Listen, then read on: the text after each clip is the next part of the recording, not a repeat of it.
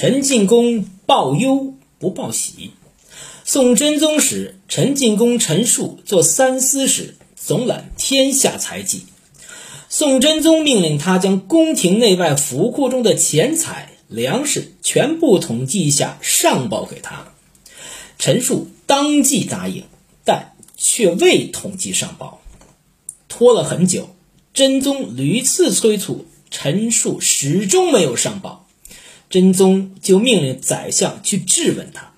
陈述回答说：“天子还很年轻，如果他知道府库这样充实，我怕他会生出奢侈之心。”唐宪宗时，李吉甫做宰相，他曾撰写《元和国家统计部上报国家，总计天下方镇州府县各级户税实际数字。